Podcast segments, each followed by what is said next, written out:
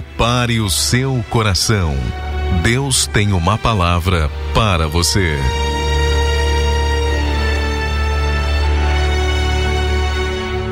Muito bem, estamos aqui e nós queremos deixar uma palavra de Deus no seu coração nessa hora. Uma palavra de fé para abençoar a tua vida, uma palavra de fé para ministrar o teu coração. E essa palavra que eu quero deixar, ela se encontra no número no livro de Números, capítulo 11. Números, capítulo 11, OK? Se você puder, acompanhe conosco aí. Números 11. Livro de Números, capítulo 11.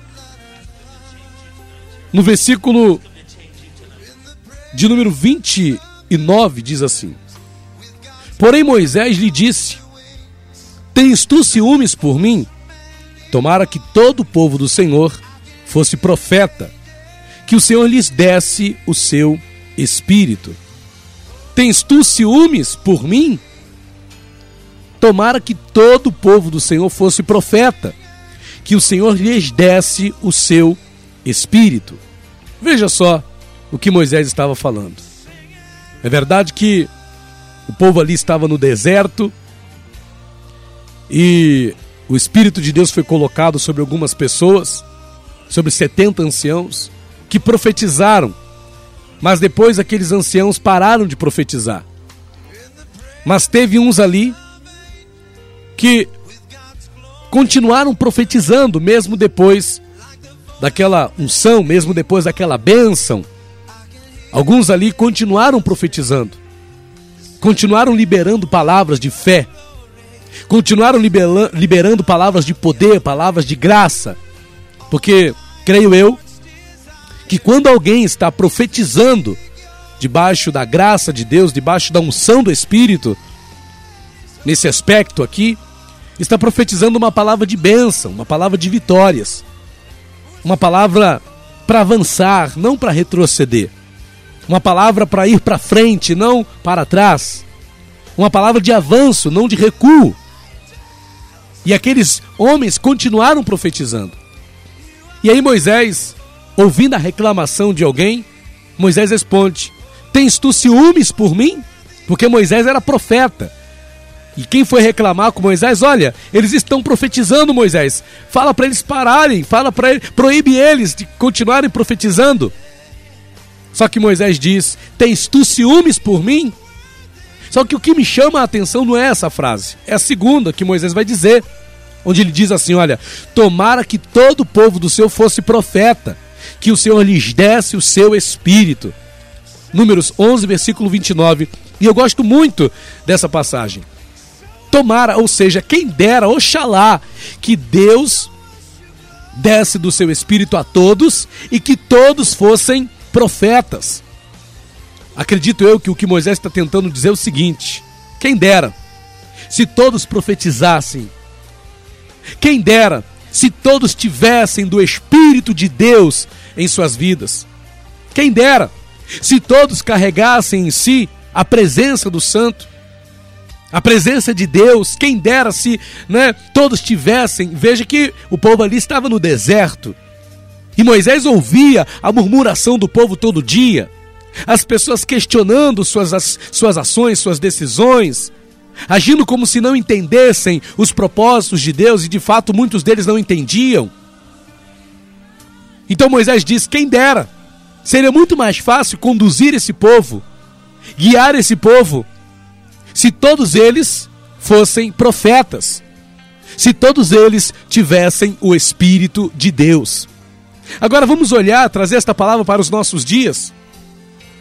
Quantas não são as pessoas que estão desesperadas nesse deserto pelo qual estamos passando?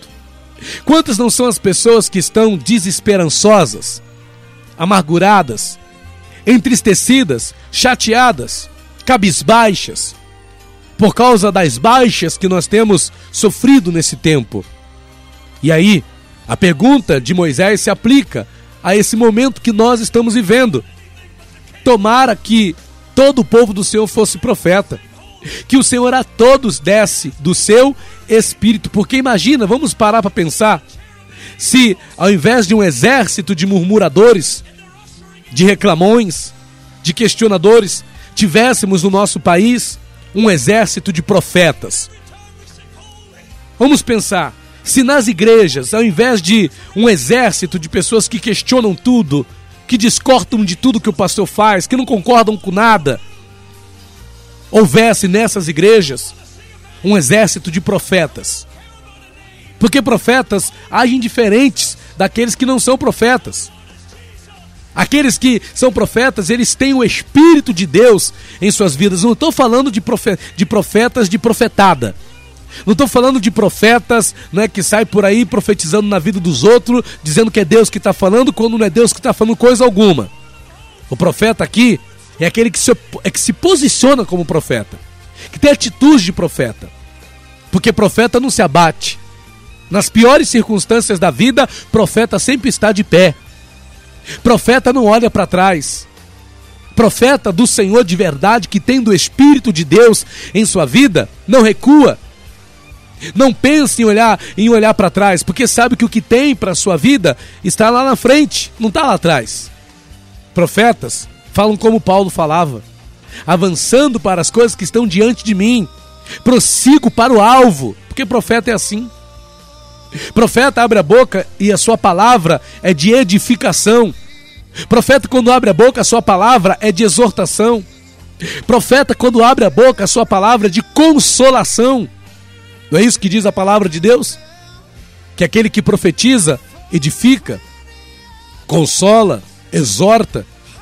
Então o profeta, ele, ele faz exatamente isso. Então nós temos vivido um tempo em que há necessidade de muitos se levantando como profetas. O que está faltando na nossa geração hoje é profetas. Pessoas que profetizem bênção sobre a vida do presidente da república. E não de pessoas que ficam requestionando a presidência. Precisamos de profetas, de vozes proféticas que se levantem, liberando uma palavra de bênção sobre a nossa nação, sobre o nosso país. Precisamos de pessoas que sejam vozes proféticas sobre suas casas, ao invés de ficar abrindo a boca e dizer, olha, vai dar tudo errado, a coisa está piorando, não sei como vai ficar, não sei como vai ser, meu irmão. Quem dera se você fosse profeta. Porque se você fosse profeta, você não ficaria aí murmurando. Se você fosse profeta, você não ficaria questionando. Mas você abriria a tua boca, meu irmão, para declarar que Deus vai trazer a providência que está faltando. Que Deus vai entrar com providência, que Deus vai trazer um milagre que você está precisando. Elias, no capítulo 7 de 2 Reis, via diante dos seus olhos a fome que havia sobre Samaria. Elias, aliás, Eliseu, Eliseu em 2 Reis, capítulo 7, já no capítulo 6, a crise começa no capítulo 6. Elias, Eliseu vê Samaria cercada pelos exércitos inimigos, vê a fome prevalecendo dentro daquela cidade. Eliseu vê a crise batendo a porta daquele povo. Só que ao invés de Eliseu ficar ali abaixado, melhor, Eliseu, tô falando Elias, é Eliseu. Invés de Eliseu se deixar levar, ficar ali, ah, coitadinhos, né? O povo de Samaria, coitados, ah, peninha. Invés de Eliseu se abater com aquela crise.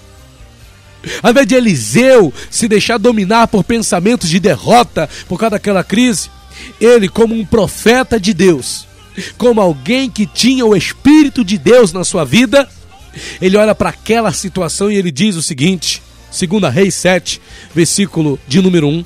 Então disse Eliseu, o profeta, ouvi a palavra do Senhor, assim diz o Senhor, amanhã, quase a este tempo, uma medida de farinha haverá por um ciclo, e duas medidas de cevada por um ciclo à porta de Samaria.